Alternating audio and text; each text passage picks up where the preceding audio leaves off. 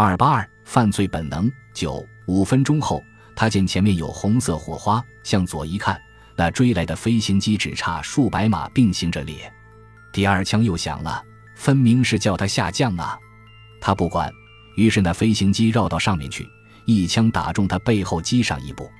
心泉一想，这是我也会的，便在袋内一摸，不易袋内空着，他的手枪已连衣服弃在烟草公司内了。他自己便骂自己无用。其实那飞行机只管向他开枪，他一想，再不用什么方法，一定要被他射中了。于是机敏的头脑中忽然想定一个计略：那追赶的飞机只是回旋着拦阻去路。那时心泉一换方向，对着那飞机一直线突进，两手穿人旁边落下伞的环中，那追赶机上晓得心泉已有绝望的样子，便转了方向。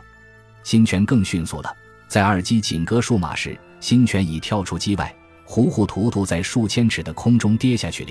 又觉得一个火块也在东面旁边落下去了。这一刻功夫似乎很长久，其实不过数秒钟。他手足乱动着，后来觉得足肿和后头部撞在什么地方了，身体也已搁住，头上的落下伞还张着，身体不旋转了，似乎有人在他怀中摸索。他还觉得那特制的烟草依然尚在脸。再看看地上时，远远有两具坠落的飞行机还在燃烧。他想到幸免危难，不禁站立。他是在四千英尺处缓缓落下的，落下时却非常愉快。心中想：到底落在什么地方的呢？他还记得落下的速度已是突然加速了，不知究竟怎样的呀。他又看看头上的落下伞。并且发现伞布上有小裂缝，觉得全身的血顿时冻结了，裂缝渐渐变大。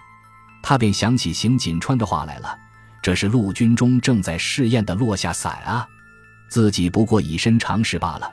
他见此下降，头上的落下伞全部中用时，呼吸已急迫的很苦，下降运动更加急速。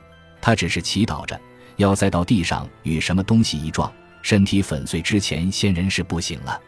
他此刻毫无联络的念头，断断续续在他脑中通过。丽珠的事，陶云柱的事，像是几百年前了。更隐隐想起飞行机上的一种畅快的心地和送银车前开车人满面是血的神气等。后来他的感觉已吸入梅雀种种的黑暗中去了。本集播放完毕，感谢您的收听，喜欢请订阅加关注，主页有更多精彩内容。